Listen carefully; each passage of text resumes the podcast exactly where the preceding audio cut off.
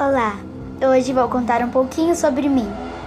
Meu nome é Elisa Moreno de Moraes, tenho 11 anos e estudo numa escola PEI, o que seria Programa de Ensino Integral. Na escola PEI temos a parte diversificada, que são matérias fora da base nacional comum.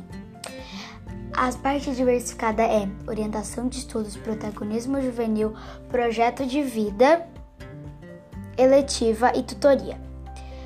Em uma das minhas aulas de orientação de estudos, a gente estava aprendendo um pouco sobre podcast e como ele nos poderia ajudar nos estudos.